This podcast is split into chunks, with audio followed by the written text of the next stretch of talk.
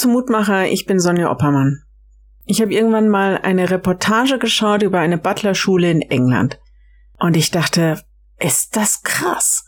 Was für ein Idealismus, um sich dermaßen in den Dienst eines anderen Menschen zu stellen. Daran hat mich der heutige Lehrtext erinnert.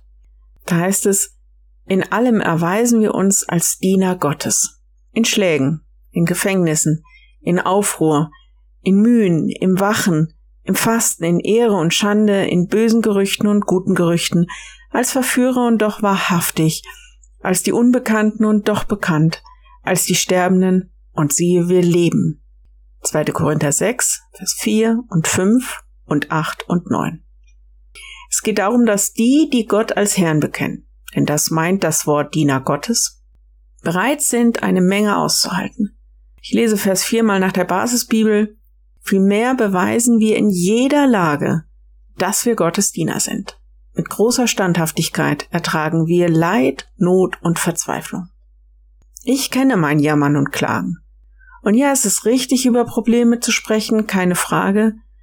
Allerdings höre ich hier, es ist eigentlich egal, in welcher noch so schweren Lebenssituation wir stecken.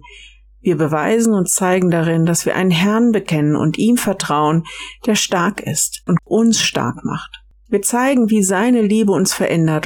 All das Böse und das Schlechte um uns herum hat nicht das Recht, die Liebe und das Licht Gottes zu dämpfen oder zu löschen. Wir lassen uns von ihm immer wieder neu zurüsten für unser Leben. Interessant die beiden Verse, die weggelassen sind. Sie beschreiben, worin der Dienst für Gott besteht. Sechs und sieben. Zu unserem Dienst gehören ein einwandfreier Lebenswandel, Erkenntnis, Geduld und Güte, der Heilige Geist und aufrichtige Liebe. Zu unserem Dienst gehören außerdem die Wahrheit unserer Verkündigung und die Kraft, die von Gott kommt. Wir kämpfen mit Waffen der Gerechtigkeit in der rechten und in der linken Hand. Darum möchte ich Gott bitten, dass mein Glaube stärker ist als meine Lebensumstände und dass er das Recht hat, mich zum Guten zu verändern. Ich lade dich noch ein, mit mir zu beten. Lieber Herr, du weißt um unsere Situation, wie es uns geht und was unsere Zeit ausmacht. Und wir bitten dich um Zuversicht und dass wir dir mit unserem Dienst zur Ehre gereichen.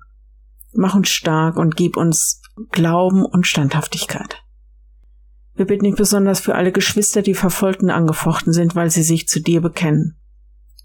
Lass uns bekennen, dass wir zusammengehören und halte du deine Hand über sie. Rüste sie aus mit allem, was sie heute brauchen. Amen. Morgen ein neuer Mutmacher bis dahin. Bleib behütet. Tschüss.